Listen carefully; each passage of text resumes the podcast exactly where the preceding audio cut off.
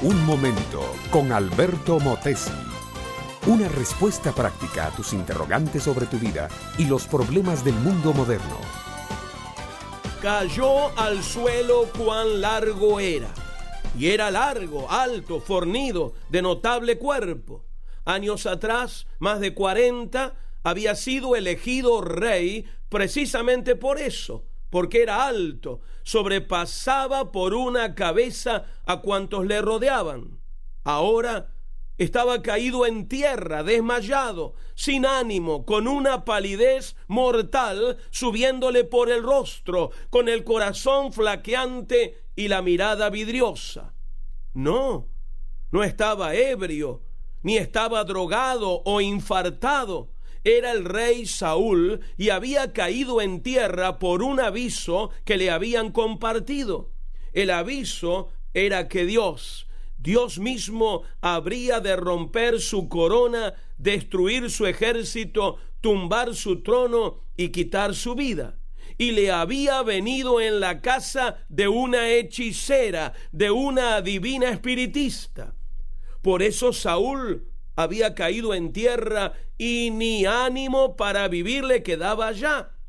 ¿Por qué había llegado a esta situación?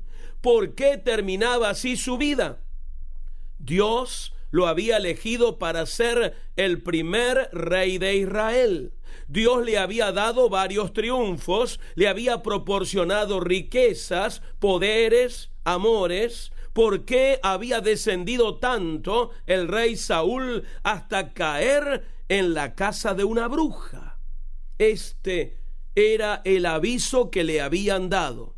Como tú no obedeciste a la voz de Dios, ni cumpliste el ardor de su ira contra Amalek, por eso Jehová te ha hecho esto hoy. Mañana serás derrotado frente a los filisteos y mañana te encontrarás en el reino de los muertos.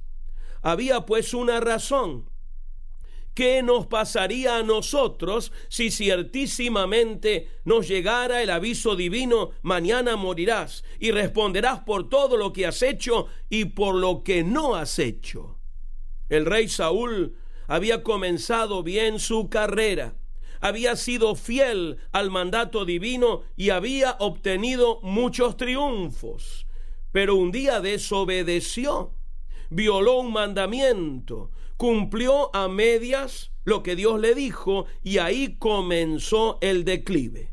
El pecado, amable oyente, tiene esta característica terrible, pavimenta el camino de descenso, error tras error.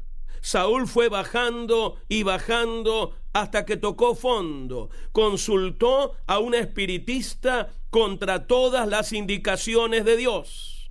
Por eso fue condenado a muerte y por eso cayó cuán largo era al recibir el anuncio. Amable oyente, Saúl es una luz roja en la Biblia. Nos dice peligro, no imitar, consultar a divinos, espiritistas, maestros del horóscopo, palmistas y demás practicantes del oculto es enajenarse de Dios. Cualquier problema espiritual o moral que tengamos, debemos traerlo a uno solo, el Señor Jesucristo. Él es el único que puede redimir, salvar, liberar.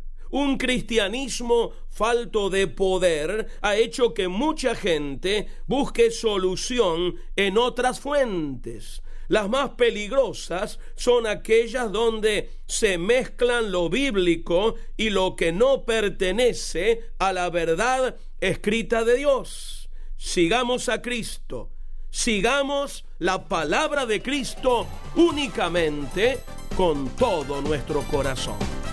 Este fue Un Momento con Alberto Motesi. Escúchanos nuevamente por esta misma emisora. Educación que transforma. ¿Te quieres preparar mejor? Visita Facebook y busca Alberto Motesi University.